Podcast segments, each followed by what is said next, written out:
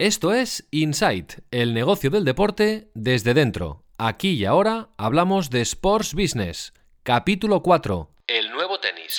Claro, el circuito Challenger, comparándolo con el fútbol, sería como una segunda división, pero es un poco diferente porque jugadores que pueden estar jugando en primera división, la siguiente semana pueden estar jugando en los Challengers, ¿no? Te puedes encontrar gente entre el 50 y el 100 también, y después del, del 100 para, para atrás, ¿no? Normalmente son gente entre el 100 y el 300, 400 del mundo que son gente muy buena. Entonces ahí el que realmente puede ganar un poco de dinero es el que gana el torneo hacia la final. A lo mejor el que gana pues se lleva pues 5.000, 6.000 dólares o así, algo así.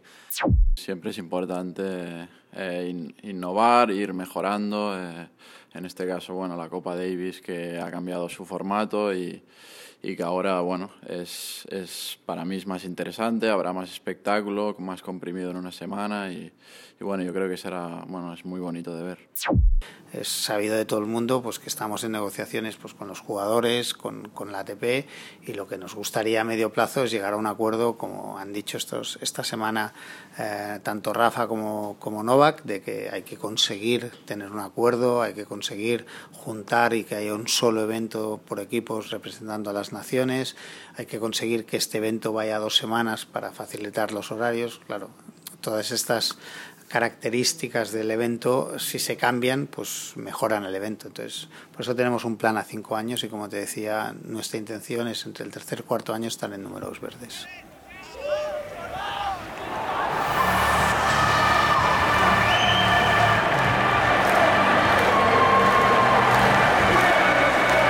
Inside con Raúl Gimos.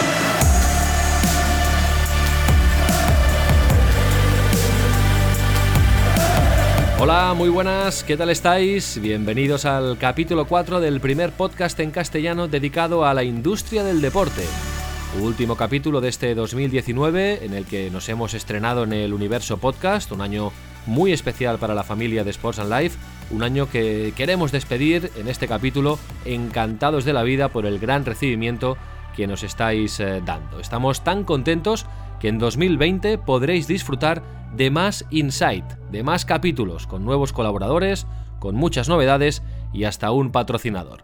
Os lo explicaremos todo en el primer capítulo del año que viene, el próximo 8 de enero. Muchísimas gracias a todos por escucharnos, ya sea desde vuestra plataforma de podcasting habitual o desde la web de Sports and Life, sportsanlf.com barra podcast, sportsanlf.com barra podcast. Allí encontraréis todos los capítulos de Insight del 0 al 4, de momento, bien ordenaditos y con sus notas correspondientes.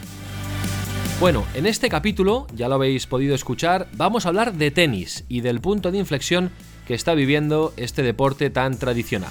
Aquí y ahora, en el capítulo 4 de Insight Sports Business, entrevista con Javier Alonso, CEO de Cosmos, la empresa liderada por Gerard Piqué que ha revolucionado la Copa Davis, pero que se ha quedado sin el Conde de Godó.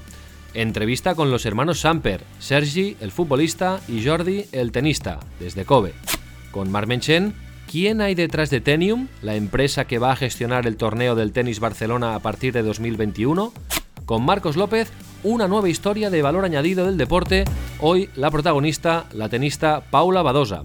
Y de propina, antes de acabar el podcast, vamos a descubrir quién se lleva la camiseta del Bissell Kobe con el número 6 firmada por Sergi Samper.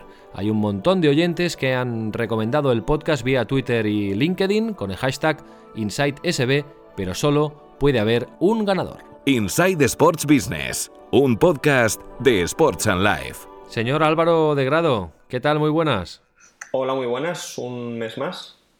Como manda la tradición, Álvaro, tenemos que empezar a entrar en materia repasando pues lo más destacado del universo sports business, de, la industria del deporte, las noticias principales que han ocurrido en, en eh, las últimas semanas y realmente siempre hay donde, donde elegir y curiosamente vamos a empezar por Manchester porque el City Football Group, Álvaro, ha sido noticia por partida doble. De entrada porque ha adquirido un nuevo o una participación en, en otro club, expandiendo su, su red de clubs internacional, en este caso en la India, ¿no? El Mumbai City ha adquirido el 65%. Es el octavo club que se introduce en el City Football Group. Aunque los términos económicos del acuerdo no se han hecho públicos, lo que consigue el City Football Group es tener presencia ya en los dos mayores mercados de Asia, porque aquí tiene el Mumbai City de la India y además en China tiene el Sichuan Jinui, además de los que ya estaban anteriormente como el Club Atlético Torque en Uruguay, el Yokohama Marinos en Japón, Melbourne City en Australia, New York City en Estados Unidos, el Girona y el Manchester City, como ya, como ya sabemos.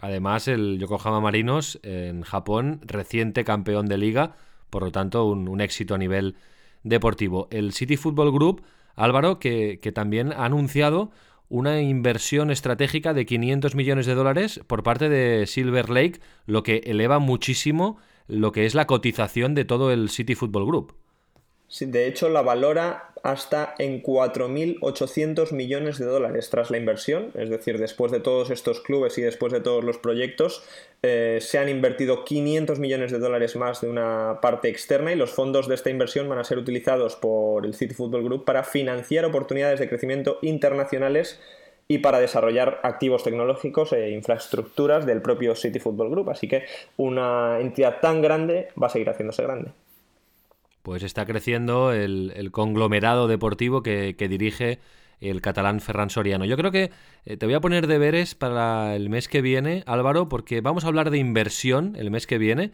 y creo que sería interesante ampliar y hablar de, con, más detalle de toda la, estructura del, City Football Group, porque realmente es un, es un fenómeno poco habitual en el, en el mundo del fútbol y veremos si acaba convirtiéndose en una en una tendencia. Em, hablando de fútbol, pero de fútbol americano, eh, ya queda poquito para la, para la Super Bowl, siempre a, principios de, febrero. ¿Cuánto vale un anuncio de la Super Bowl? Eh, Álvaro, ¿tienes la respuesta? El precio máximo que se ha pagado por uno de este año es 5,6 millones de dólares, es decir, unos 5 millones de euros aproximadamente, por dos fascículos, digamos, por dos tandas de 30 segundos cada anuncio. Ya se han vendido un total de 60 de los 77 anuncios que hay previstos para, para, esta edición, pero lo que pasa en esta edición de este año, que por cierto se va a disputar el 2 de febrero en Miami es que se ha reducido el número de anuncios totales durante toda la Super Bowl. Ahora solo habrá 4 por cada cuarto, cuando antes había 5. Entonces el objetivo es que haya menos pausas publicitarias, que haya más atención en el juego y que lo que ya antes era un espectáculo, pues ahora también pues tenga un gran, gran foco en, lo que es el juego. Pues celebro que se haya reducido el número de anuncios porque el año pasado que estábamos en Los Ángeles, en, el Vissel Kobe USA Tour, eh, tuvimos oportunidad de ver la Super Bowl eh, por la tarde, eh, no de madrugada, aquello que, haces el esfuerzo, sino por la tarde, tranquilamente, en Estados Unidos, y realmente es un auténtico festival de anuncios. Bueno, ahora lo comentabas, 77 anuncios previstos durante el partido, claro, es que el partido dura más de cuatro horas, pero bueno, es, un negocio y está montado así. Seguimos en Estados Unidos, Álvaro, los Houston Rockets han perdido pasta por concretamente 20 millones de dólares en patrocinio por un tuit por un tuit, porque el general manager, Daryl Morey, se puso, en, eh, perdón, puso un tuit apoyando todas las protestas recientes en Hong Kong y esto pues ha desatado una, una, bomba en la NBA porque muchos patrocinadores chinos finalizaron sus acuerdos con la NBA, con sus franquicias y entre ellas los Rockets han sido los que más han salido perdiendo. Además los Houston Rockets que tienen en su plantilla a James Harden, uno de los de los jugadores más valorados y de mayor rendimiento en la competición y uno de sus patrocinadores es el Shanghai Bank Credit Card, con lo cual eh, es un, uno de los patrocinios que está eh, bajo amenaza de cancelarse y como dices han perdido un total de 20 millones en, eh, perdón, en, totales acuerdos, totales patrocinios, pero solo en esta temporada van a perder 7 porque son acuerdos que tienen de, un año de vinculación, pero bueno, en, el resumen, digamos, es que solo por un simple tweet del general manager eh, las consecuencias pueden ser devastadoras y, millonarias para, los Houston Rockets. Pues una víctima más de, una inoportunidad en las redes eh, sociales. Por cierto, eh, ya sabéis que Álvaro de Grado está en Manchester habitualmente y ha habido una novedad recientemente en la Premier League a nivel televisivo, a nivel de negocio, Álvaro, porque Amazon se ha estrenado como, como distribuidor de contenido de la Premier League. Eh, compró 20, un paquete de 20 partidos en exclusiva eh, para hacer este mes de diciembre. Ahora, eh, a principios de diciembre, una parte y luego cuando llegue el Boxing Day y todas las jornadas navideñas, pues otra parte. Y bueno, esto ha sido una novedad, ¿no? En Inglaterra supongo que se habrá comentado mucho. Ha sido una gran novedad y lo ha sido principalmente porque es la primera emisora online en directo que retransmite la Premier League eh, a nivel nacional. Amazon Prime eh, va a televisar dos jornadas de la Premier League, la que lleva los días de 3, 4 y 5 de diciembre y luego ni más ni menos que la jornada del Boxing Day del 26 y 27 de diciembre. En total son 20 partidos. Em, y es una novedad, como dices, todavía no tenemos los datos de cómo han sido las sensaciones de esta primera jornada que han televisado, que se emitió hace varios días, pero, pero es un avance y lo que se espera en el futuro es que, pues, bueno, esta, que Amazon Prime y que algunas competidoras pueden pujar por los derechos totales de la Premier League en Inglaterra, que como sabemos lo tienen tanto Sky Sports y BT Sport en territorio nacional, en territorio inglés. Bueno, y para acabar, Álvaro, vamos a hablar un poco de nosotros mismos, de Sports and Life, porque tenemos un montón de novedades que quiero que nos expliques, eh, porque hemos, hemos hecho un montón de fichajes. Eh, de hecho, hemos creado una, división de fútbol y, esto lo, conoces muy bien. Bueno, sí, desde hace aproximadamente dos meses, un mes y medio, se ha creado un área de fútbol, digamos, un área especializado en, el departamento de fútbol, de jugadores, de traspasos, cesiones contractuales de, jugadores, tanto a nivel profesional como a nivel de cantera. Está dirigido por Sufiel Abdelkader y entre los jugadores profesionales ya anunciados tenemos a Junior Firpo o Dani Romera, ahora mismo en el fútbol profesional. Junior Firpo, lateral izquierdo del Barcelona, Dani Romera, delantero centro del Alcorcón y no van a ser los únicos, van a anunciarse más en los próximos días, así que es una buena excusa para estar al tanto de las redes sociales de, Sports and Life, que en los últimos días pues, ha ido anunciando muchos futbolistas a nivel de cantera, en jugadores del Málaga, del Villarreal, del Real Madrid, de bueno, distintos equipos de, toda la parte de España. Ha crecido, ha crecido la familia de Sports and Life y, esto nos gusta muchísimo. Álvaro, eh, thank you very much eh, and Happy New Year, porque ya nos volveremos a hablar. La, próxima vez va a, ser, va a ser ya en 2020 y también va a ser de mejor manera, seguramente. exacto, hasta el próximo capítulo. Álvaro, y prepárate que nos espera un 2020 muy intenso, ¿eh? con mucho más insight. Prepárate. Y más ocupado, ¿verdad? Mucho más ocupado. Gracias, Álvaro. Un abrazo. Un abrazo, hasta luego, adiós. De Álvaro de Grado a Michel Martín, CEO de Sports and Life. Hola, Michel, ¿qué tal? ¿Cómo estás? Hola, Raúl, ¿qué tal? Muy buenas. Bueno, Sans feina, que decimos en, Cataluña, porque Sports and Life, como acabamos de comentar con Álvaro de Grado, crece con la creación de una división de fútbol muy potente. Sí, sí, sí. Sports and Life sigue, sigue creciendo. Llevamos apenas un año, un año de vida en, la agencia Sports and Life Group y seguimos dando pasos dentro de la industria del deporte. ¿no? Ya teníamos eh, como objetivo al principio de la creación de la agencia de intentar ser un player eh, importante con, un papel destacado dentro de, la industria del, deporte y ese es el, objetivo con, humildad, con trabajo, con sacrificio, como dirían los futbolistas en ese ABC que, siempre suelen utilizar en las ruedas de prensa, pero al final es eh, totalmente cierto, ¿no? de, seguir creciendo con, con tranquilidad, de forma orgánica, con mucho trabajo, mucho sacrificio sabiendo lo difícil que es este, esta industria del, deporte en todos los sentidos y, bueno, y hemos eh, ya, digamos, lanzado esta división de fútbol con su fiel Abdelkader al frente de la misma y con, el objetivo de, seguir siendo, eh, de tener ese, ese, rol dentro de la industria del, del deporte destacado, ¿no? Como hemos insinuado también al inicio del capítulo de hoy, también crecerá este podcast. Pero bueno, de esto ya hablaremos en el próximo episodio y os daremos todos los, detalles, pero que sepáis que este podcast va, va a crecer y va, van a haber muchas novedades en, en 2020. Eh, Michel, aprovechando la comunicación, hoy dedicamos el capítulo, como sabes, al nuevo tenis. Tuviste la oportunidad de ir eh, a finales de noviembre a la Caja Mágica de Madrid durante la, la Davis Cup Finals. Eh, compártenos, por favor, tu experiencia, tus sensaciones, tanto a nivel deportivo, a nivel organizativo y sobre todo a nivel de negocio, que es lo que más nos interesa.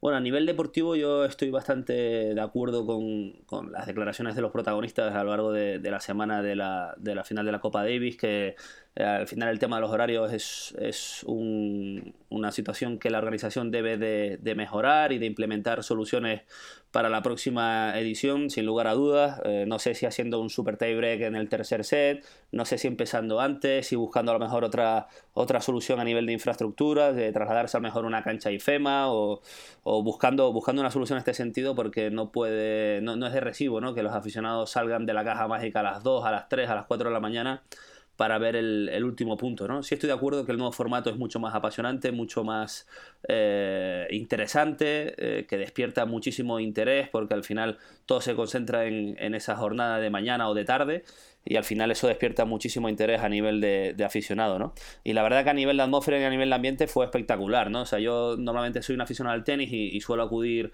a todas las ediciones del, Mutua Open de Madrid y, la verdad que las sensaciones de la, de la Copa Davis concentradas, digamos, en un solo día, la verdad que que la, esa atmósfera que, se crea en torno a la competición es sencillamente espectacular, ¿no?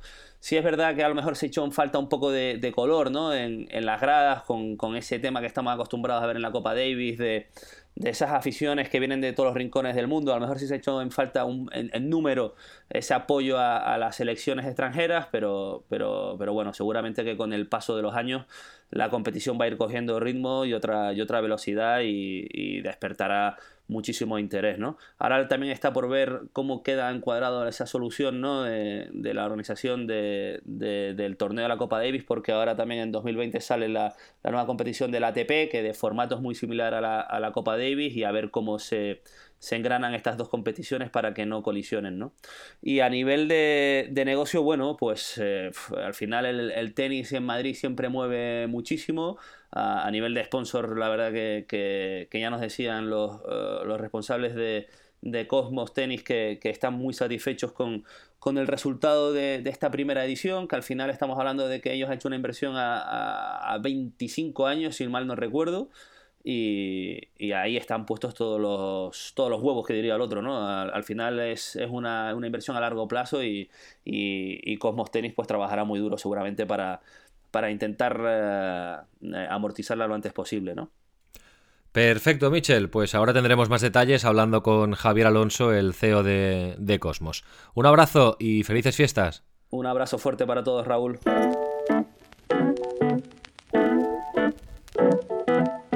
Inside Sports Business, el otro lado del deporte.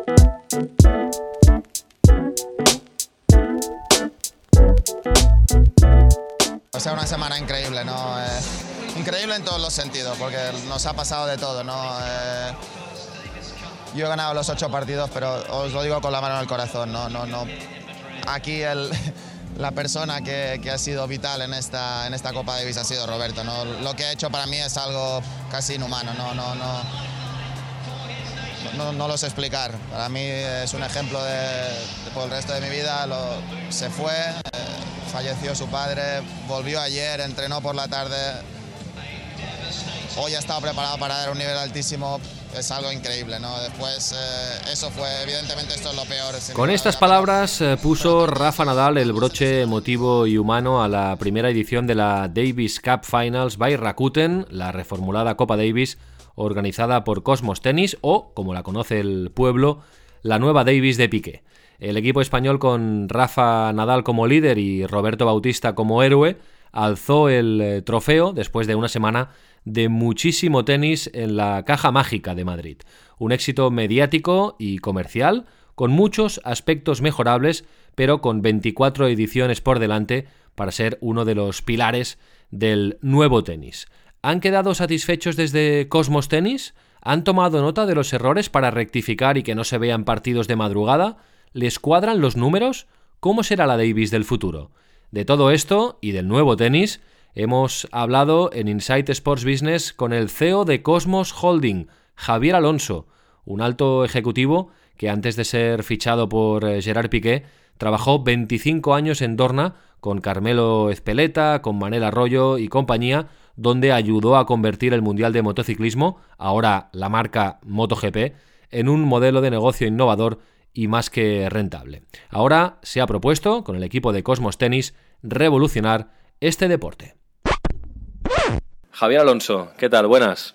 Muy buenas. Muchísimas gracias por atendernos y enhorabuena por la, por la primera de las muchas ediciones de las Davis Cup Finals que, vendrán en el, en el futuro. ¿Qué sensación personal tiene el CEO de Cosmos Tennis después de la primera? Uf, muchas. Te diría que por un lado satisfacción. Yo llevo trabajando en este proyecto unos dos años y medio y llegar, o sea, poder ver eh, esa inauguración, poder ver ese partido último donde gana España, poder ver la ceremonia de clausura, al final hemos trabajado mucho, mucha gente para que esto sucediera. Hemos pasado muchas noches sin dormir, hemos sufrido mucho, mucho. Eh, y realmente cuando ves que, que es una realidad que, que, ha salido bien, sí que han habido problemas, que, que seguro que luego hablaremos, ¿eh? pero pero en general te diría que, tenemos una nota alta. Yo me pondría un notable alto, ¿vale? De, de nota. Uh, pues, pues muy feliz, muy feliz por, por la gente que ha trabajado. Somos más de 40 profesionales aquí en Cosmos. Muy feliz por todos ellos porque realmente es un equipo joven que se ha juntado en poco tiempo y que han, conseguido elaborar esta Copa Davis muy feliz por Gerard porque era un sueño para él y, hacer ayudarle a conseguir este sueño pues pues para mí es, es, me llena de orgullo y estoy muy contento y, sí, muy contento por mí también, ¿por qué no? ¿Cómo se empieza a trabajar? ¿Por dónde se empieza a, a, trabajar cuando, cuando, bueno, a ver si nos lo puedes explicar, cuando Gerard Piqué te viene a buscar para montar Cosmos Tenis, para darle una vuelta a un torneo tan tradicional y tan histórico como la Copa Davis, ¿por dónde empieza uno a, a trabajar? Bueno, yo eh, me encuentro con Gerard en junio a través de un amigo, sigue siendo amigo mío, ¿eh? Eh, en junio del 17, yo había dejado Dorna en, en diciembre del 16 y la verdad es que estaba pasando una época donde tampoco quería trabajar mucho y necesitaba descanso después de 25 años de mucha intensidad y Gerard me encuentra y el descanso se acaba al, en, el, en, la misma cena, o sea, al, día siguiente ya el descanso se había acabado. Gerard llevaba un año y medio, dos años trabajando en este proyecto ya con, con una persona que ahora es nuestro director de operaciones, con Iván Modia, estaban intentando ver cómo podían de hacer este proyecto una realidad y habían tenido varias conversaciones ya tanto con ITF como con ATP y bueno, cuando llego yo, lo único que hago es intentar poner un poquito de orden a todo lo que habían hecho hasta ese momento. Eh, habían hecho un buen camino, habían hecho un buen trabajo, lógicamente, pero eh, era el momento de darle un punto más de aceleración al proyecto y eso es lo que intenté hacer y, bueno, y tuvimos suerte porque nos sentamos en diciembre del 17 con Dave Haggerty, que es el presidente de la ITF, eh, compra perfectamente el proyecto, Uh, Gerard es un comunicador nato, o sea, explica muy bien lo que quiere hacer, cuál es su visión, lo que le gustaría. Dave Haggerty eh, sí que es un presidente de una federación, con lo cual tiene una parte política, pero había estado en la Federación Americana, había estado en Prince, tenía, es americano, tiene un sentimiento del negocio muy elevado y cuando ve que, que, la Davis Cup realmente tiene un problema y ve las ideas que le aporta Gerard, bueno, pues en ese momento imagino que de, David dice, bueno, vamos a dar una oportunidad a esta gente loca que viene de Barcelona con un futbolista a la cabeza para ver qué puede salir de todo esto. Y desde ese momento, pues mucho trabajo, y mucho trabajo, pero mucho trabajo, y muchas ganas y, y mucha, yo te diría, flexibilidad. Probablemente si estamos hoy aquí es porque eh, cuando nosotros nos acercamos a la ITF, Cosmos Tennis era una empresa muy pequeña y tuvimos que tuvimos que pactar, tuvimos que ceder, tuvimos que ayudar, tuvimos que trabajar. Otra empresa probablemente mucho más grande, es igual la que sea, ¿eh? de, del mundo o de la industria del deporte, le hubiera sido mucho más difícil llegar a un acuerdo con la ITF porque no hubiera pactado, porque eran tan grandes que cómo van a pactar ellos según qué condiciones uh, puso en su día la ITF. Yo creo que por eso eh, estamos aquí, porque conseguimos convencer a la ITF y conseguimos y tuvimos que aceptar cosas que nos pedía la ITF que a lo mejor bueno, en el corto plazo no son no eran lo mejor para nosotros, en el medio plazo serán muy buenas para nosotros. Este es un podcast dedicado al, negocio del deporte. Hablaremos de la parte deportiva y logística, del, gran prueba-error que ha sido esta primera edición ¿no? en, algunos eh, aspectos. Pero eh, hay una pregunta que, creo que es obligatoria, que es ¿cuándo será eh, rentable para Cosmos? como, negocio, porque al final esto es una industria, un, negocio, el, torneo, entendiendo que es una concesión a 25 años y que hay una cifra que, sobrevuela siempre que se habla de, esta concesión, que son los 3.000 millones de dólares, creo, en, 25 años. ¿no? ¿Cuál es un poco el plan de negocio de, de, Cosmos en, alrededor del aspecto económico de este torneo? A ver, nuestra intención es estar en números verdes entre el tercer y el cuarto año. Eso es el, proyecto de la manera que está establecido. Sí que es verdad que el proyecto, bueno, pues había mucho papel, ahora hay menos papel y hay más realidad. Estamos contentos de cómo ha ido a nivel de negocio el primer año. Estamos muy cerca eh, de los números que nos habíamos eh, propuesto ese primer año, con lo cual eh, la realidad es que Hemos tenido áreas donde hemos crecido por encima de lo que, nosotros preveíamos y hemos tenido áreas que estamos por debajo. El global es que estamos donde queríamos estar con el número final. A largo plazo te diría que esos 3.000 millones, que no es un número que publicáramos nosotros, no es un número que a mí me guste porque suma todo, suma pues los fees que tenemos que pagar a los jugadores, a las federaciones, los gastos de producción, los gastos de organización y es un número muy bonito a nivel de marketing, pero que tampoco me aporta nada porque no sé qué va a pasar en, en el futuro. Eh, nuestro business plan a día de hoy está hecho a cinco años. Eh, eso es nuestra visibilidad a día de hoy y dependerá de cómo se vayan desarrollando las diferentes eh, o los diferentes temas que tenemos en negociación a día de hoy es sabido de todo el mundo pues que estamos en negociaciones pues con los jugadores con, con, la ATP y lo que nos gustaría a medio plazo es llegar a un acuerdo como han dicho estos esta semana eh, tanto Rafa como, como Novak de que hay que conseguir tener un acuerdo hay que conseguir juntar y que haya un solo evento por equipos representando a las naciones hay que conseguir que este evento vaya dos semanas para facilitar los horarios claro todas estas características del evento, si se cambian, pues mejoran el evento. Entonces, por eso tenemos un plan a cinco años y como te decía, nuestra intención es entre el tercer y cuarto año estar en números verdes. Eh, todos estos mm, posibles cambios eh, son posibles, eh, entre comillas, de cara al año que viene, ya a un año vista. No, un año vista es demasiado temprano. O sea, ahora estamos trabajando en, en una realidad que es que el año que viene será muy parecido a este año. Sí que a lo mejor intentamos avanzar o anticipar eh, la, inauguración en vez del lunes hacerla el domingo, eh, pero son cosas que se tienen que pactar también. Eso es más a lo, que hablamos de llegar a un acuerdo con la ATP, lo que hablamos de llegar a tener a lo mejor eh, alargar a dos semanas o a, o a 10, 11 días, son cosas más a medio plazo para 2021. Porque ¿Cómo se imagina el, CEO de Cosmos Tennis, eh, Javier Alonso, la, Davis eh, Cup Final en, 2040, por ejemplo? 2040 está muy lejos. ¿eh?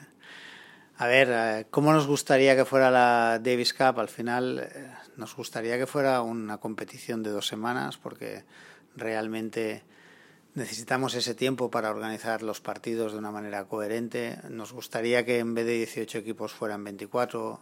Nos gustaría probablemente que tanto Davis como Fed Cup, que como sabéis es la competición de, de mujeres, se juntaran. A mí me gustaría personalmente que los juniors, la Junior Davis Cup, también estuviera integrada, porque al final eh, los chavales que están creciendo son muy importantes para este deporte y que pudieran estar en un escaparate como, como, como sería este, sería muy bueno para ellos. O sea, yo creo que, que lo que nos gustaría es que hubiera un mundial de tenis de verdad, eh, con todos los elementos, tanto hombres, mujeres y chavales jóvenes juntos en una localidad y haciendo muy grande el tenis. A nivel eh, económico, a nivel de patrocinadores, lo comentabas antes, en, algunos ámbitos más, en otros menos, pero mm, las sensaciones que habéis cumplido mm, con, nota las expectativas, ¿no? que habéis conseguido patrocinadores de todo tipo, habéis llenado todos los slots eh, posibles. ¿no? ¿Estáis satisfechos del trabajo en ese sentido y cómo se puede mejorar todavía más en, a nivel de de, marcas, de patrocinadores que se vinculen a al evento. Sí, a nivel de patrocinadores ha funcionado muy bien. Eh, de hecho, la Copa Davis o la Davis Cup antes tenía tres, cuatro, cuatro eran, cuatro, eh, patrocinadores. En total, entre patrocinadores y colaboradores, estamos en casi 20.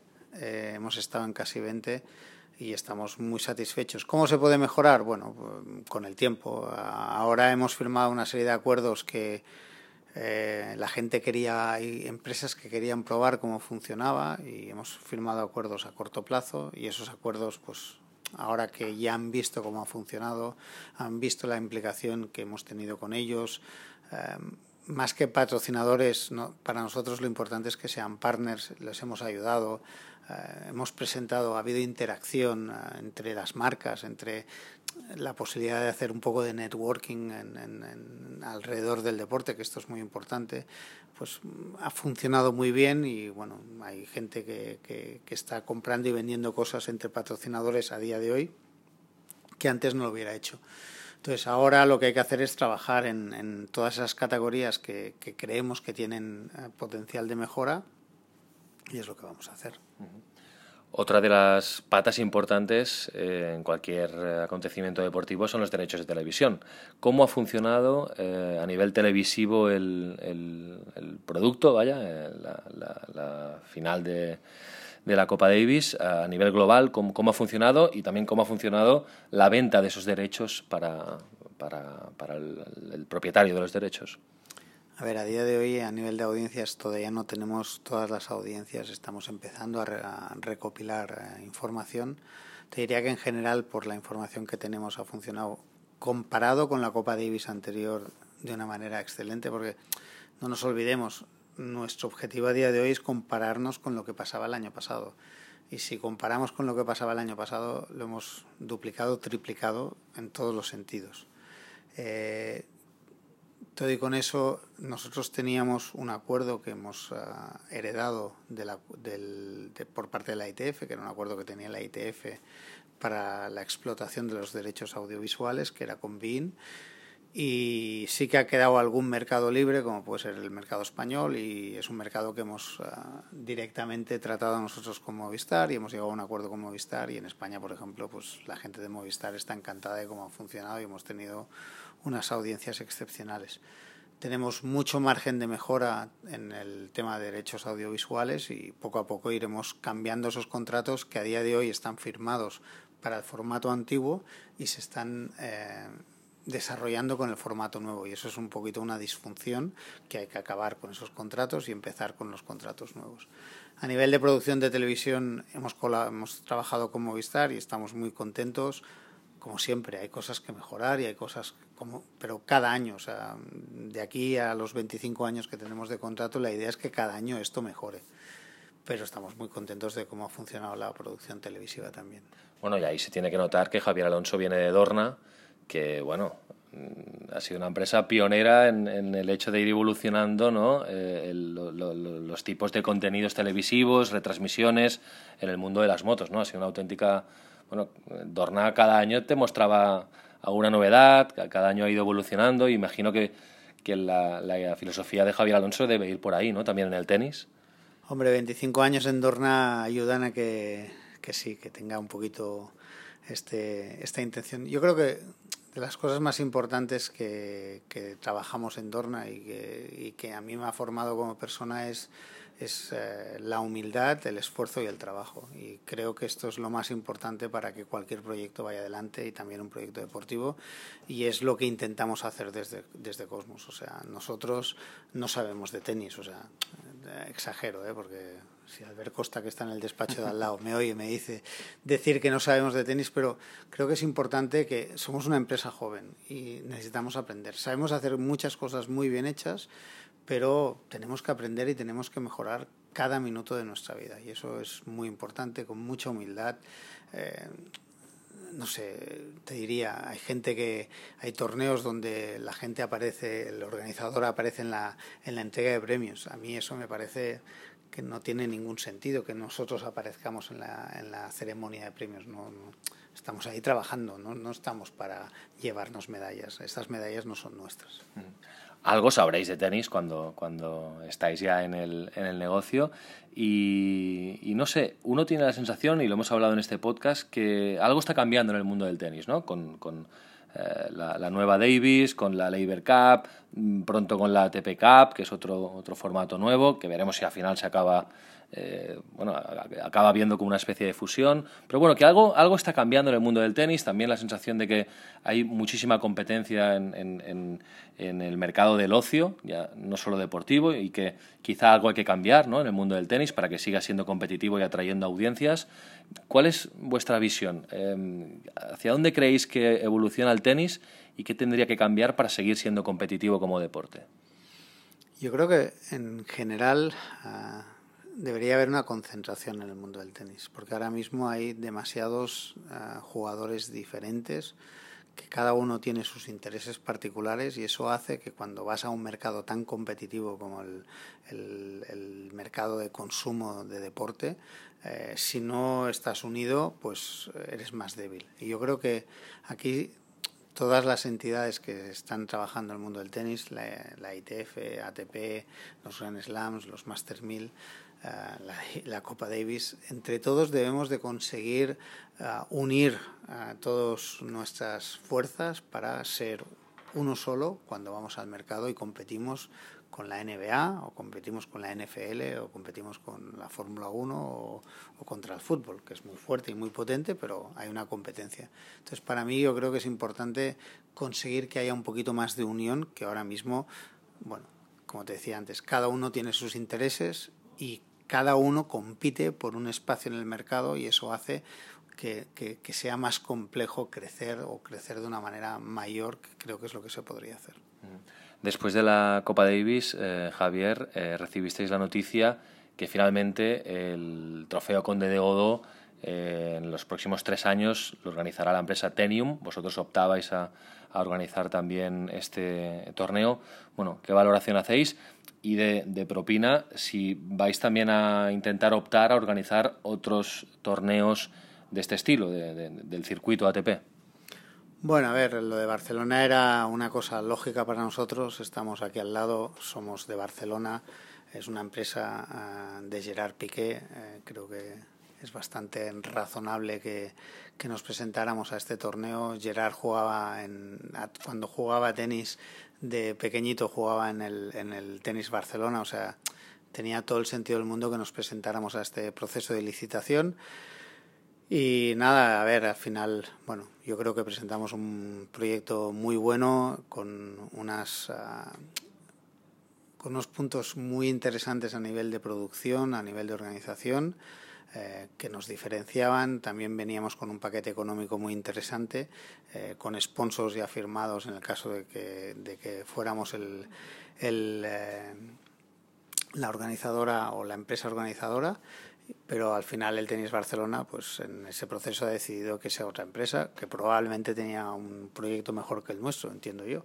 Pero nada, contentos, eh, hemos hecho el esfuerzo de presentarnos y nada, y felicitar a Tenium y que les vaya muy bien, o sea, y que el, para nosotros es el, el torneo de nuestra ciudad y lo único que queremos que funcione y disfrutar del tenis cuando venga a Barcelona. ¿Iréis con esa propuesta a otros torneos? No te sé decir, a día de hoy lo de Barcelona era obvio y lógico. Si sale otra oportunidad la analizaremos, eh, pero bueno, a día de hoy no existe esa otra oportunidad.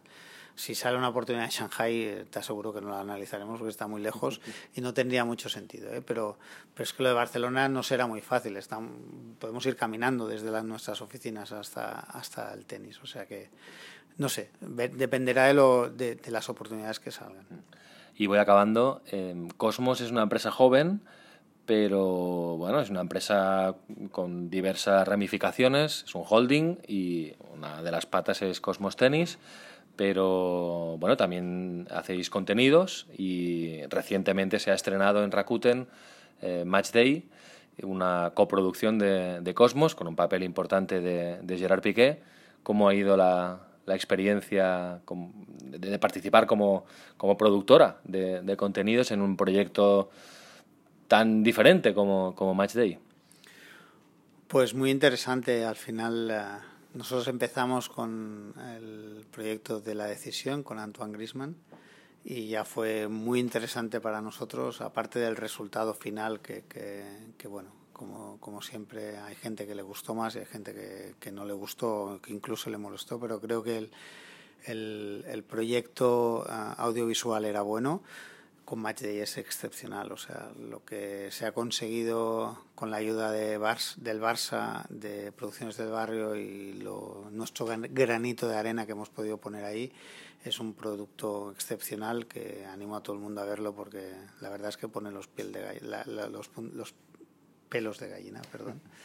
Eh, a mí, yo que soy un aficionado al Barça y socio del Barça, ver lo que hemos sido capaces de grabar dentro del vestuario, en casa de, la gente, en casa de los jugadores, es, es muy, muy, muy bonito. Y nada, seguimos trabajando en otros proyectos que, esperamos poder dar a luz desde Cosmos Studios en breve.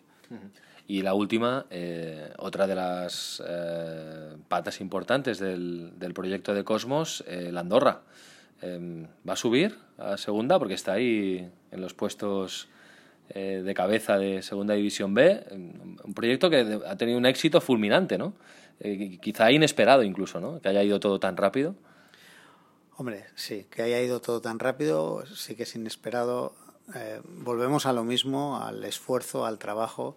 Está claro que en esta casa hay alguien que sabe bastante de fútbol, como es Gerard nosotros nos dedicamos a intentar ayudar en, este sentido en la gestión, pero él tiene un conocimiento de los jugadores eh, que están jugando. Hay jugadores que tenemos en, el Andorra que habían jugado con él y que no han tenido la suerte que ha tenido él de jugar en el Barça en primera y, bueno, pues ahora están jugando en, en, el Andorra en un proyecto muy ilusionante donde nuestra intención, como dice Gerard, nuestro presi, es que quiere jugar, eh, quiere escuchar el himno de la Champions en, Andorra, casi sin presión. Pero nada, estamos, la verdad es que funciona muy bien, es un grupo humano muy bonito, los jugadores mm, realmente ven que tiene una oportunidad. El Andorra era un equipo que se estaba haciendo pequeño también, que, que que no estaba funcionando bien, que no, que no había muchas ganas de seguir adelante y cuando llegamos nosotros al final hay mucha ilusión en el proyecto y la gente ve que, que bueno que sí, que se puede llegar ahí arriba y, y, somos muy poquitos trabajando en el proyecto y los poquitos que somos nos llevamos muy bien y entre todos sacamos las cosas adelante. Tenemos una estructura de cuatro personas cuando otros equipos de, de segunda B pues tienen 20 y 30 personas detrás. Entonces ahí estamos trabajando como si fuera nada, un, un grupo de amigos que, intentamos sacar adelante un proyecto y la verdad es que nos está yendo muy bien. Y la última, ¿tendréis tiempo para otros proyectos? Ah, ¿Hay espacio para, para más? Porque ya, ya, hemos repasado un poco todo lo que hacéis, que sois una empresa joven, todavía pequeña. Ah, ¿Hay tiempo para más? Ya sé que la cabeza de Gerard no para, pero ¿hay, hay, hay ideas nuevas eh, que, que, veremos, que verán la luz próximamente? Bueno, tenemos una empresa de eSports, que esta no la sabías. Raúl, eh, tenemos una empresa de eSports, eh, tenemos un acuerdo en exclusiva con Konami para el Pro Evolution Soccer, donde hemos, eh, hicimos el año pasado ya una liga con seis equipos de Europa. Este año que viene la idea es tener ocho o diez, entre ellos el Barça, que, que está patrocinado por Konami. Y luego tenemos dos proyectos que ya son una realidad, que todavía no los, no los hemos podido anunciar, que están pendientes de anuncio, que también son muy potentes. Y sí, Gerard tiene más ideas. Eh, iremos poco a poco sacando más ideas. La idea es un poquito tocar todos los deportes o intentar trabajar en, un poquito en todos los deportes. Muy bien, pues estaremos atentos desde el podcast Insight a, los nuevos proyectos de, Cosmos. Javier Alonso, muchísimas gracias. Ha sido un placer eh, haber podido charlar un, rato contigo aquí en las oficinas centrales de, Cosmos. Gracias a ti. Inside. Con Raúl Gimos.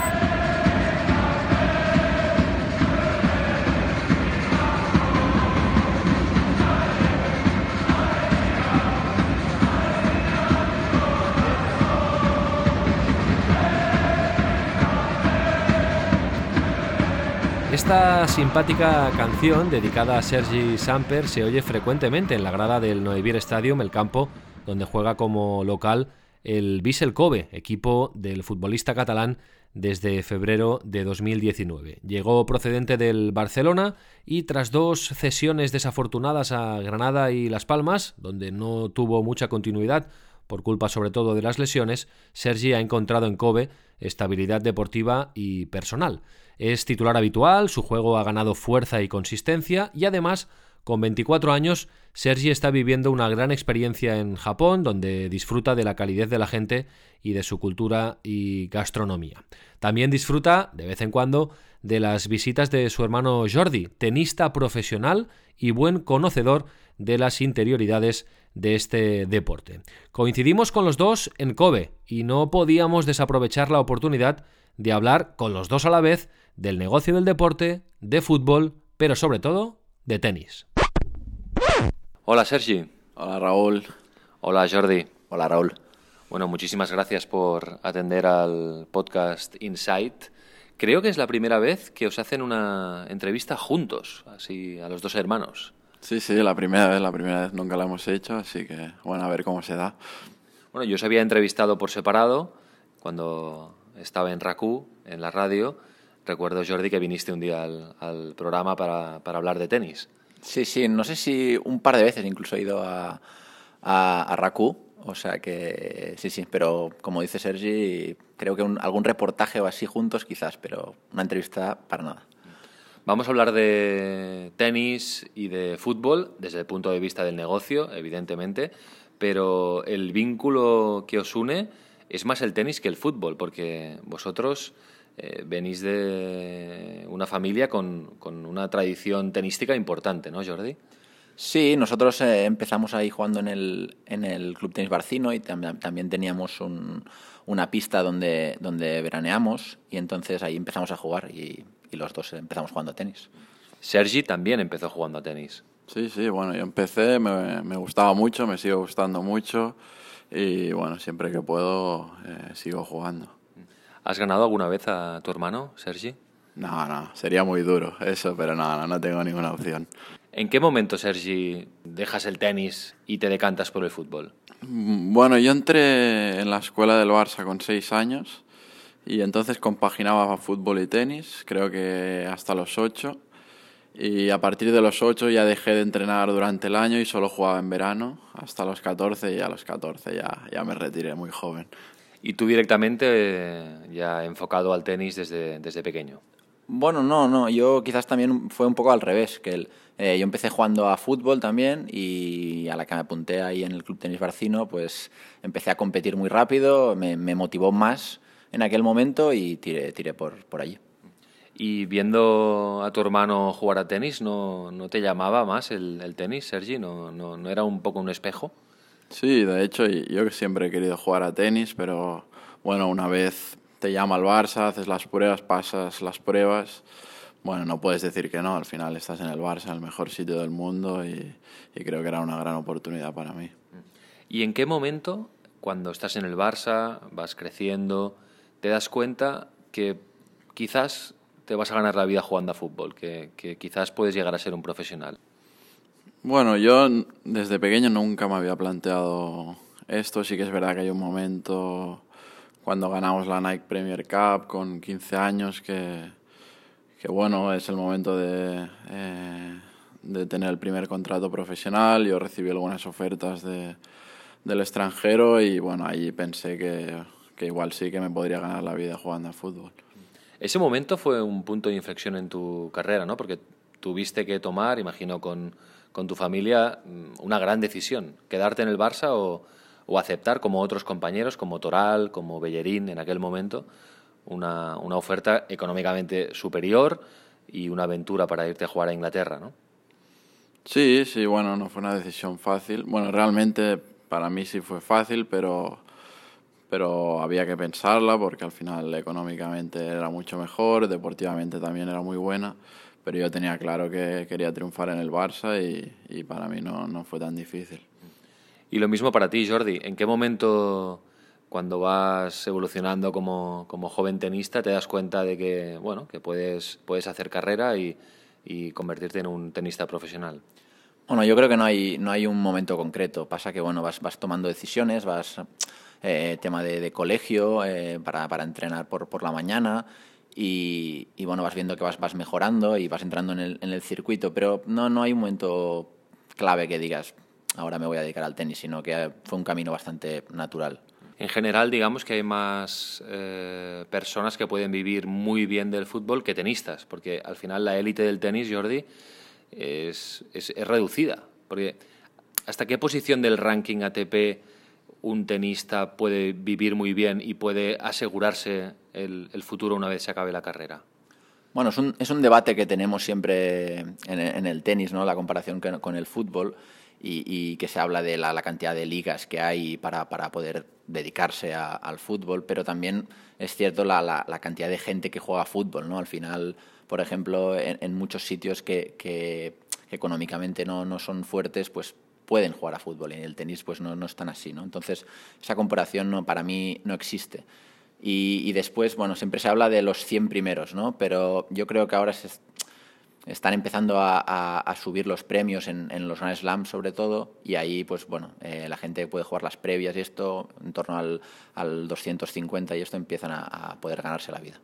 Tú has estado ahí siempre, ¿no? En, en alrededor, hablando de ranking, de, de, esa, de ese número que, que, marca el corte, ¿no? Para entrar en un Grand Slam o, no, ¿no? Explícanos un poco cómo ha sido tu trayectoria, ahora en qué momento te encuentras y, y a qué posición de ranking más alta has llegado.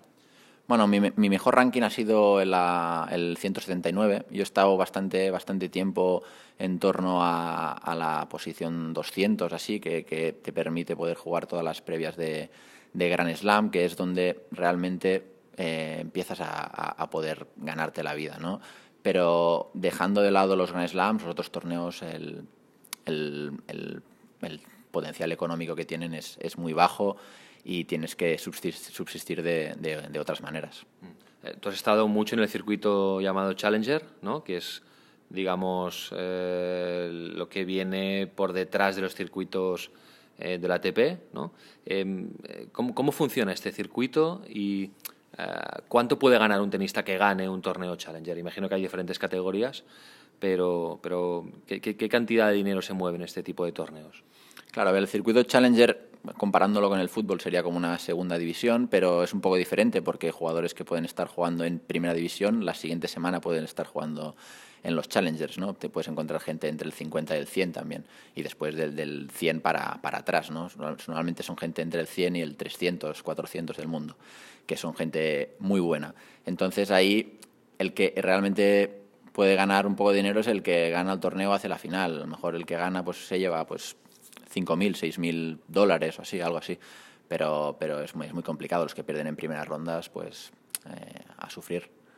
A sufrir y a pagar, porque claro, te has tenido que pagar el viaje, el desplazamiento, el hotel, ¿no? Todos los gastos van a cargo del, del tenista, si vas acompañado de entrenador o preparador físico. Sí, sí, este es otro tema que comparándolo con el fútbol es muy diferente, ¿no? Al final ellos lo tienen todo pagado y, nosotros nos, tenemos que pagar pues esto, el, entrenador, el preparador físico, el fisio, eh, todos los viajes, aquí no te pagan nada, a veces te pagan algunas noches de hotel, pero no siempre, depende que, de, depende qué torneo. Y está claro, estos son unos gastos fijos más los variables de los viajes que son muy, muy, muy grandes. Y a un tenista que se ha movido pues, alrededor del 200 del ranking del ATP, eh, ¿le cuesta encontrar patrocinadores o le cuesta encontrar marcas que le subvencionen, que le den material? Eh, ¿cuál, ¿cuál, es la relación con, con este mundo para, para un tenista de, de, este nivel? A ver, yo creo que, eh, que cambia mucho, depende del, del país que seas. En España, por ejemplo, está muy complicado. A ese nivel, como hay tantos, tantos tenistas eh, buenos, pues prácticamente no, no, te dan nada, te pueden, te pueden dar material, pero poco más, ¿no? En cambio, si eres de otro país, quizás serías el 1, el 2 o el 3 del otro país, jugarías Copa Davis, pues, pues evidentemente tendrías más opciones. Y luego hay un, tema muy recurrente siempre, que se habla de, este circuito Challenger, de este eh, sector del, tenis, que es el tema de las apuestas. ¿no? Eh, ya lo habíamos hablado alguna vez, Jordi. Esto, es, esto al final es una lacra para vosotros, ¿no? Sí, sí, sí. Aparte, no solo en los Challengers, sino en, los Futures, que son torneos todavía más pequeños, que, el premio es, es muy, muy bajo y entonces pues las, las tentaciones son, son muy, muy grandes para los jugadores. Estamos hablando que el tenis es uno contra el otro, entonces alterar un, un resultado, por ejemplo, es, es muy fácil. Y, bueno, y después, aparte de esto, tenemos que, aguantar eh, todo tipo de, insultos en las redes sociales y esto, porque nuestro nombre nos lo ponen ahí en las, en las casas de apuestas sin nosotros ganar nada. Y, bueno, eh, si alguien apuesta por ti y pierde, pues, pues pasa lo que pasa. ¿Tiene solución esto? ¿Crees que después de que se hayan destapado algunos casos mm, está en vías de solución? A ver, yo creo que en los torneos más pequeños, sobre todo, se tendría que, sacar las apuestas, ¿no? Porque al final, ya te digo, las tentaciones son muy grandes y, nosotros nos encontramos en, problemas y pueden pasar cosas que, después nos, vamos a arrepentir, ¿no? Y yo creo que lo que, haya apuestas siempre habrá, pero que hayan en los torneos más grandes, ¿no? En, los torneos pequeños yo creo que habría que quitarlos. Claro, es que se puede dar el caso que un tenista gane más dinero perdiendo en primera ronda que ganando el torneo. Sí, sí, sin duda. Si al final en los torneos pequeños a lo mejor te dan 80 euros por perder en primera ronda y tú has tenido que pagar los viajes de avión, tren, eh, hotel, entrenador, comida, imagínate, ¿no? Y, a lo mejor, pues, pues esto, en, perder un partido o nada, en perder un set o, o un juego, pues puedes ganar más, ¿no? Me interesa mucho vuestro punto de vista de seguidores del mundo del tenis, de apasionados del tenis, sobre el momento de este deporte, porque el tenis está eh, viviendo un momento como un punto de inflexión, ¿no? Con, competiciones como la Labor Cup, como la nueva Copa Davis que se disputó hace unos días en, Madrid, ¿no? Están cambiando formatos, hay innovación, como decía Jordi, los premios en los Grand Slams mm, siguen creciendo. No sé, ¿cómo, cómo lo, Sergi, Tú como observador, un poco desde fuera, con el vínculo con tu hermano, ¿cómo, ¿cómo lo ves? ¿Crees que es necesario que el tenis evolucione, que haya algunos cambios para poder competir en, este mercado de ocio tan, tan que hay una lucha tan feroz? Bueno, yo creo que sí, siempre es importante eh, innovar, ir mejorando. Eh, en este caso, bueno, la Copa Davis que ha cambiado su formato y, y que ahora, bueno, es, es, para mí es más interesante, habrá más espectáculo, más comprimido en una semana y, bueno, yo creo que será, bueno, es muy bonito de ver. La que ha liado Piqué, ¿eh? Sí, bueno. Eh... ¿Hablabas de tenis con Piqué? Sí, sí, a veces me preguntaba, sabía que, que Jordi pues, pues jugaba y, muchas veces sí que hablábamos. ¿Es bueno para el tenis que haya un, un Piqué? Pues sí, al final da igual que sea un, en este caso un jugador del, del Barça, sino que, que, sea alguien con, con iniciativa y que, que, proponga cosas. ¿Y el nuevo formato de la Copa Davis, qué te parece, Jordi? Bueno, yo creo que, claro, se llama, se llama Copa Davis, pero yo creo que es, es otra competición. Bueno, ellos lo llaman casi un mundial, ¿no? Una Copa del Mundo.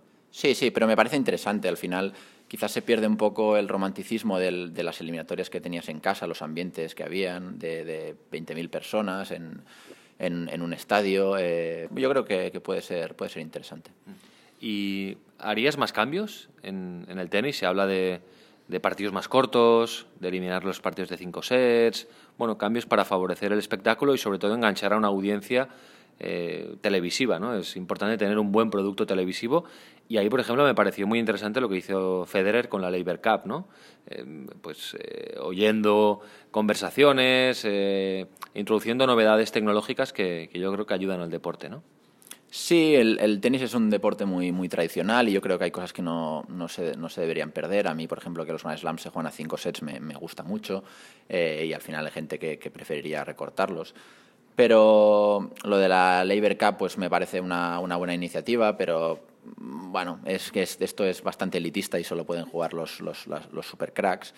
Y después yo creo que sí, que, ya se está intentando hacer cosas, pero quizás el tema del, coaching, de, de, poder, poder ayudar al, al, jugador en este caso y a lo mejor como, como, pasa ya en el circuito femenino, ver las conversaciones podría ser interesante, ver qué se dicen. Creo que, que, esto daría espectáculo también por ahí. Creo que sería una cosa interesante. Después el tema de, de para no largar los partidos, está, está haciendo lo del tiempo también, pero creo que a veces se pasan un poco, ¿no? Haces un punto muy largo y, te están contando los segundos, me parece un poco demasiado. Porque, Sergi, ahora dejamos un poco el tenis, hablamos de, fútbol. Eh, a ti te gusta jugar a fútbol, eh, te gusta la pelota, pero ¿te, te interesa lo que hay detrás? Eh, la industria del, del, fútbol que mueve tanto, tantas emociones y tantos, tantos millones de euros. Sí, me interesa, me interesa. Bueno, al final es lo que tú dices, se mueve muchísimo dinero. Eh, es una cosa que, que, nos repercute. Yo creo que, que, los futbolistas somos unos privilegiados, no solo por lo que recibimos a nivel económico, sino, sino a nivel eh, de cariño, de la afición, eh, de respeto. Yo creo que, que es algo bueno de valorar. ¿Y aquí en Japón? es muy diferente que en, que en el Barça, en, general, toda esta parte fuera de la, del campo, fuera de la pelota. ¿Has encontrado muchas diferencias? Bueno, sí Estamos hablando de que el Barça es un, es un, monstruo, ¿eh? uno de los grandes del fútbol mundial, y ahora estás en el Vissel Kobe, que es un club mucho más modesto. ¿Has encontrado diferencias? Bueno, obviamente cuando estás en el Barça todo tiene repercusión, eh, cualquier cosa que hagas fuera del entreno va a salir en la prensa, cualquier, cualquier caño en un entreno va a salir en la prensa, aquí es un poco diferente. También los periodistas eh, tienen una forma de trabajar bastante diferente, creo que hay muchísimo respeto. Eh, no son nada sensacionalistas, eh, no buscan los titulares, sino tener una conversación normal, sacar una noticia normal y en este caso sí, sí que es bastante diferente todo es un poco más tranquilo aquí, ¿eh? es un poco más tranquilo, sobre todo si lo comparas con, con el Barça. Jordi, tú visitas frecuentemente a, tu hermano aquí en, en, Kobe, ¿cómo lo ves?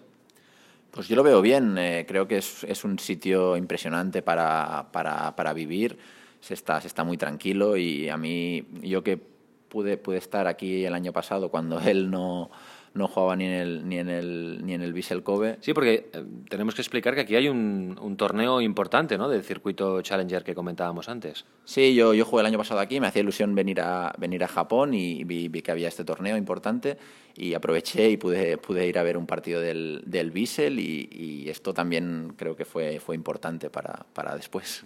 De hecho, una de las primeras personas con las que habla Sergi cuando sale la posibilidad de venir al Bissell Kobe es tu hermano, ¿no? Y le preguntas por la ciudad. Sí, obviamente. Bueno, el primero, el primero. Y él ya había estado, me contó sobre la ciudad, sobre el estadio, que era una pasada el ambiente de la afición. Y bueno, obviamente él fue clave para que yo, para que yo estuviera aquí. Perfecto, hermanos Samper, eh, Samper Brothers, muchísimas gracias y que vaya muy bien este tramo final de, del año 2019 y ya os deseamos un, un feliz 2020. Muchas gracias Raúl, un placer. Muchas gracias. Palco 23 con Marc Menchen.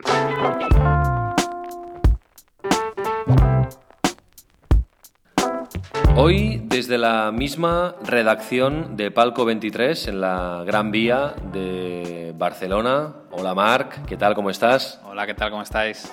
Gracias por acogernos. Me gusta más hacerlo cara a cara, porque así nos vemos de vez en cuando. Y oye, tenéis unas instalaciones fantásticas, ¿eh? Sí, este palco es mucho más accesible que el del Bernabéu, no os preocupéis, aquí es más fácil entrar, estáis todos invitados para venir cualquier día y hablar de negocio. O sea, desde aquí hacéis cada día la, la web de Palco 23 con todas las noticias del, del, mundo de la economía deportiva o del deporte económico, ¿no? Aquí tenemos la fábrica de contenidos cada día y bueno, después, oye, un país en la mochila ordenador para arriba, ordenador para abajo y oye, donde esté el negocio, allí estamos nosotros. Bueno, el negocio está también en el mundo del tenis, Marc. Hoy estamos hablando del, nuevo tenis, aprovechando que se acaba de disputar en Madrid la, nueva Copa Davis. Hemos hablado con Javier Alonso, el CEO de Cosmos. Hemos hablado también, ha sido interesante, con los hermanos Samper, grandes amantes del, tenis. Y Mar Menchen, como aficionado también, es, un, es un seguidor habitual del tenis, ¿no? Sí, la verdad que me gusta mucho ver el tenis y sobre todo también la lógica comercial del, del tenis, o la manera que tienden a empaquetar el contenido y de cómo intentan crear experiencias respecto a otras disciplinas. Es un producto muy premium, pero sin tener la etiqueta elitista que tiene el golf, y por lo tanto tiene esa combinación de, del deporte del pueblo, digamos por así, de oye, gente que compra entrada general, pero oye, gente que busca experiencias y yo creo que aquí en Barcelona tenemos un gran ejemplo de, de esa experiencia corporativa del Village. El Village del, del Godó, ahora hablaremos del nuevo Godó que viene porque, porque también ha sido noticia recientemente, pero antes, vamos por partes.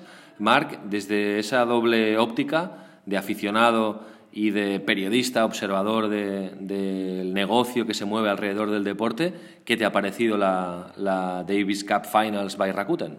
Yo creo que a nivel de, audiencias ha funcionado muy bien, y así Movistar lo, lo decía el otro día, oye, que había batido audiencias del canal Vamos, su mejor semana de la historia ha sido gracias a, a la Copa Davis. Yo creo que todos también hemos podido ver que hay muchas cosas a mejorar, el tema de los horarios, el tema de la asistencia, no tanto en los partidos vacíos de, madrugada, que era evidente que eso podía pasar, sino en los partidos en los que no jugaba la selección española y que evidenciaban un poco de que crear un mundial de tenis puede sonar muy, muy bonito, una gran idea, pero que no es un deporte que arrastra tantas masas como puede ser un mundial de fútbol o un mundial de baloncesto, por ejemplo. Yo creo que ese es el gran, el gran déficit que, que Cosmos tiene que pulir. Primera edición, yo creo que para ser una primera edición han tenido pocos incendios y eso Dicho es positivo. El año que viene ya conocen la ciudad, conocen el formato.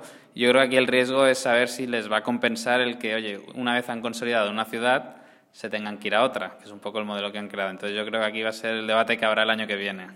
¿Qué crees que tiene que cambiar para que el, producto mejore o, hacia dónde tiene que ir? ¿Es inevitable un acuerdo con la ATP? ¿Tiene que cambiar las fechas? ¿Cuál, cuál es tu punto de vista? Yo creo que, que, sí que tiene que haber un acuerdo. Yo creo que Cosmos desde el primer día ha dicho que, oye, que el acuerdo era necesario. De hecho, no olvidemos que Cosmos, a los primeros que fueron a ver, fueron a la ATP, después Australia puso mucha denuncia en la mesa, rompía los esquemas respecto a lo que quería hacer Cosmos y ahí se rompió, se rompió todo. Pero es verdad que no tiene sentido que esta semana ya hemos tenido una Copa Davis y que dentro de otra semana, o noviembre, o en enero creo que será la, la World Team Cup, tengamos un formato muy similar. Aquí el problema es que recordemos que la ATP no es un ente extraño a los jugadores, sino que el ATP son los jugadores. Por lo tanto, Cosmos también sabe que en esta partida de póker eh, la ATP tiene muchas mejores cartas que, que, las que ellos tienen y al final el espectador tampoco quiere tanto...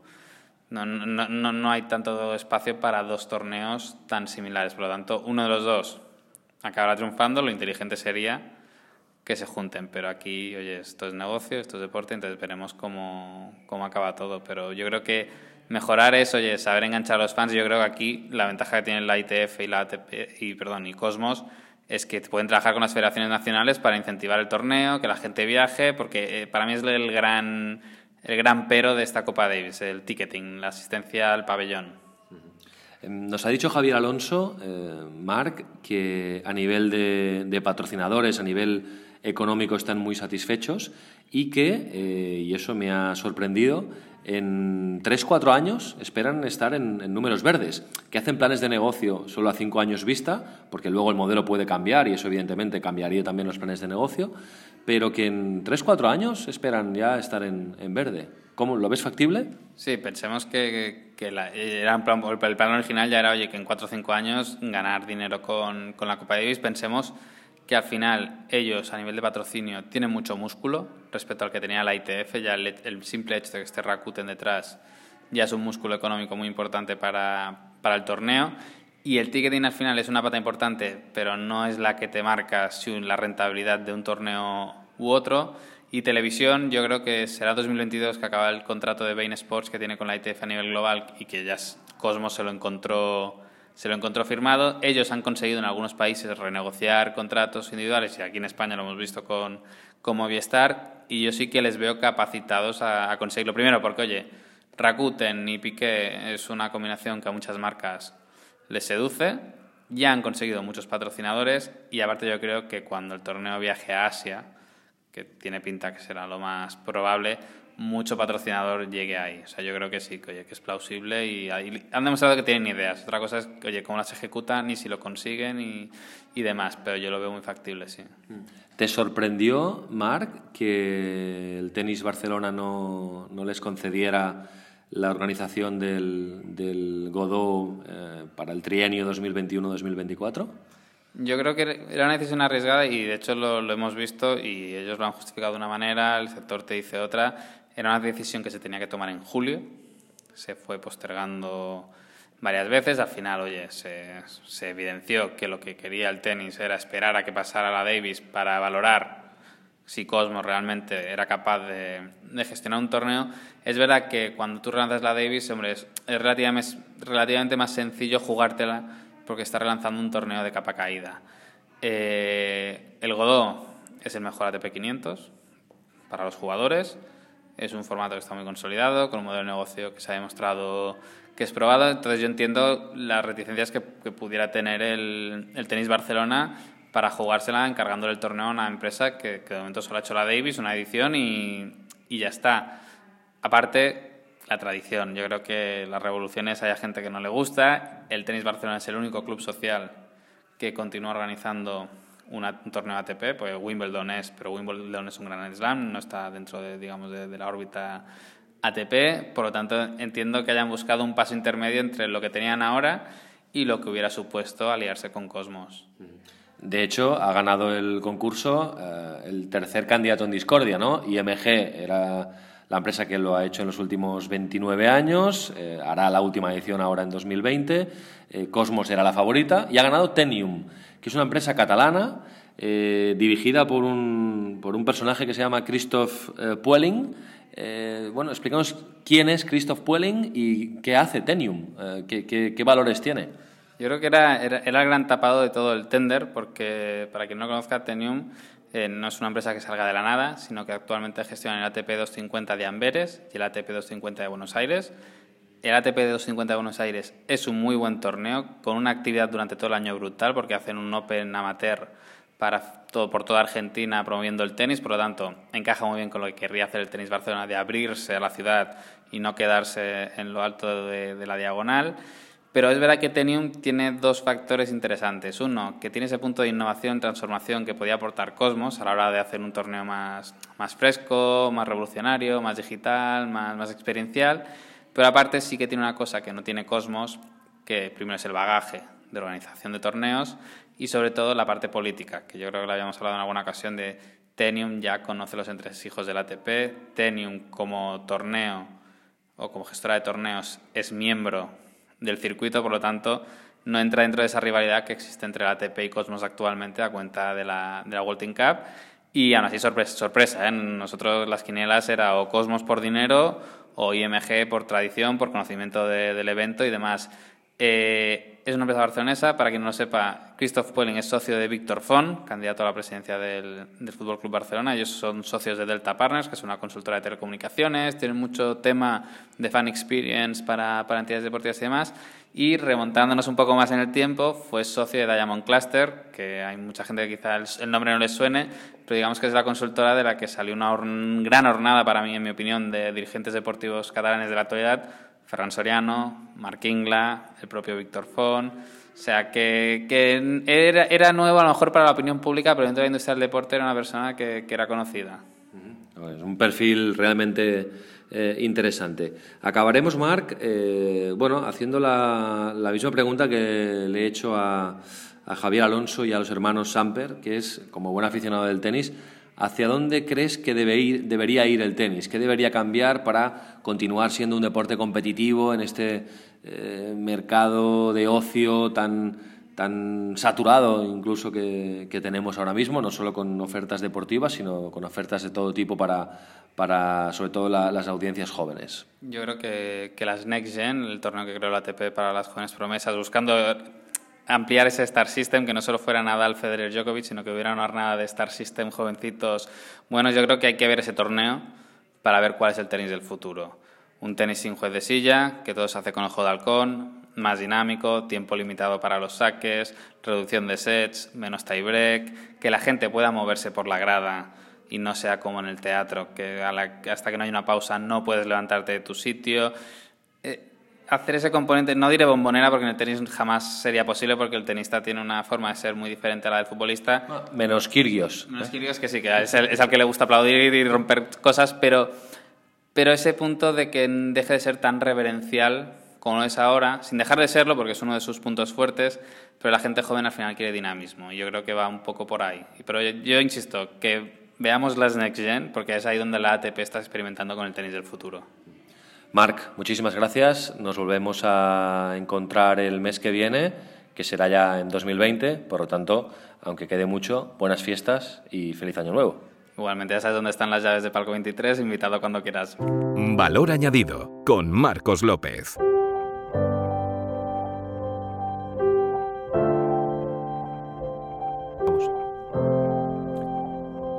Suena la sintonía que siempre acompaña a las historias de Marcos López en Inside y hoy la protagonista, atención, es una tenista que se llama Paula Badosa. Pasé por muchos momentos de ansiedad, em, también momentos de depresión, eh, lo reconozco y estuve con especialistas para que me ayudaran a, salir de ahí. No tenía ganas ni, ni personalmente ni profesionalmente de, hacer nada, pierdes la, ilusión em, por muchas cosas y sobre todo perdí la ilusión de, de jugar a tenis. No disfrutaba nada cuando cuando iba a jugar, al revés, sentía una presión y una obligación y, unos miedos que me hacían, o sea, no quería entrar en pista nunca, no quería competir. No. Seguimos hablando de tenis, pues en Insight. Hola Marcos, buenas. Hola, ¿qué tal Raúl? ¿Cómo estamos? Efectivamente, hablamos de tenis, hablamos de la historia de una chica de 22 años, acaba de cumplir 22 años, de Begur, de Girona, una chica que apareció hace cuatro cuando conquistó el campeonato, el torneo de Roland Garros Junior en el 2015 y era una explosión de talento, una explosión juvenil, nunca mejor dicho, una explosión maravillosa de que el tenis español estaba alumbrando un talento que le podía durar mucho y mucho tiempo. Pero el éxito también hace daño, Raúl. El éxito también es capaz de hacerte mucho daño. Y en ese momento, ella, que amaba el tenis, de hecho había empezado a jugar al tenis desde que tenía siete años, no se veía en la pista, no se reconocía. Y es curioso porque todo coincide cuando gana Roland Garros, luego es campeona de España también en el 2017, pero ahí hay un periodo, un periodo no corto, un periodo bastante largo, donde ella no veía la luz, no veía futuro. De hecho, en los tres últimos años, Paula se había retirado prácticamente el 50-55% de los torneos a los que tenía que participar. Ella decía que era por las lesiones, pero no, no era eso. En realidad era porque ella no era ella hasta que llega septiembre de 2018, hace poco más de un año, donde descubre la figura de una persona que le cambia realmente la vida. Es Xavi Budó, su entrenador.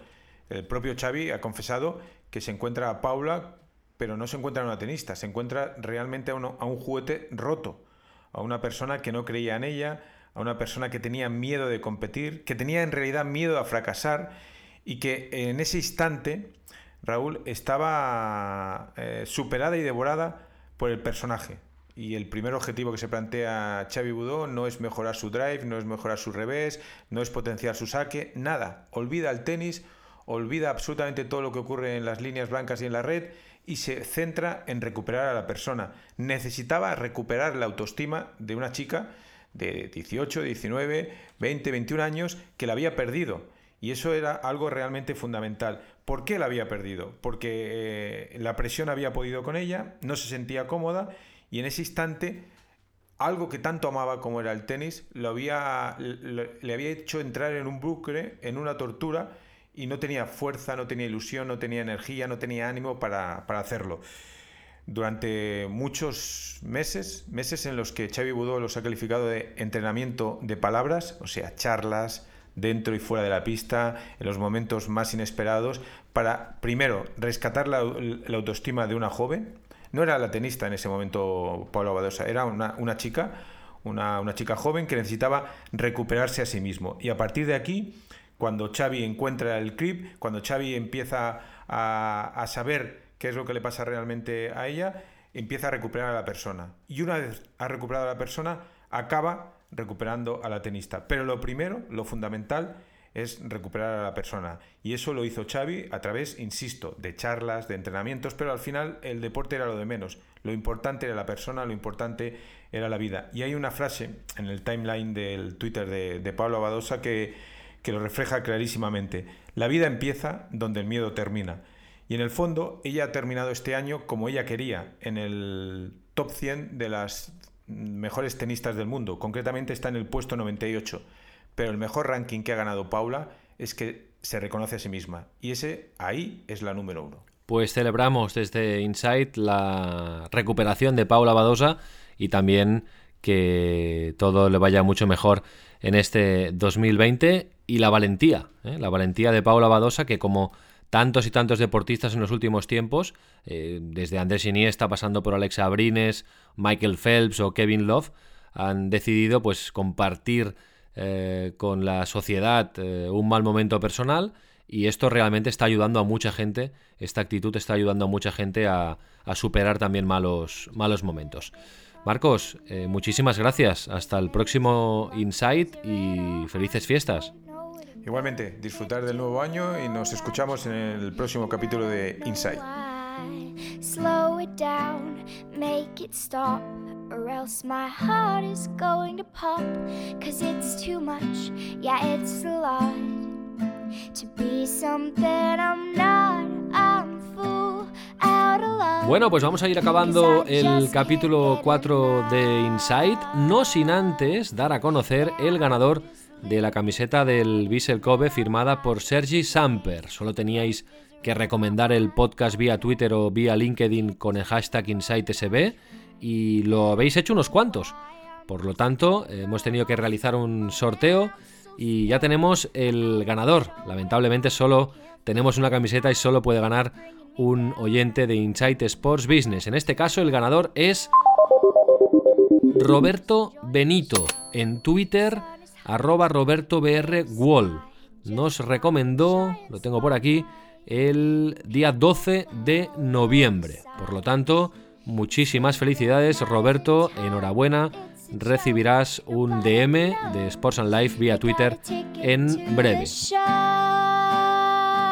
Muchísimas gracias también a todos los que habéis participado y atención porque esto no se acaba aquí.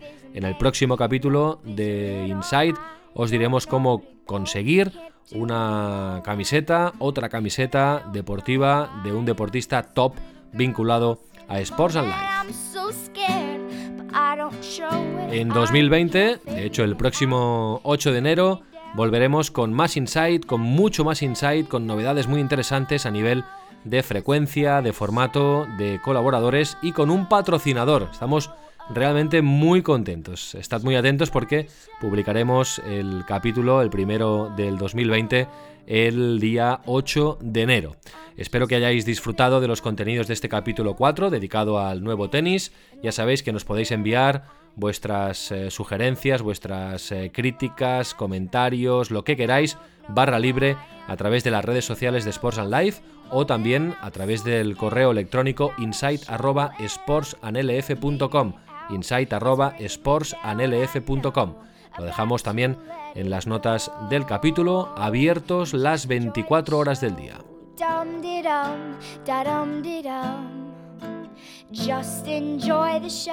Insight Sports Business es un podcast con el sello de Sports and Life.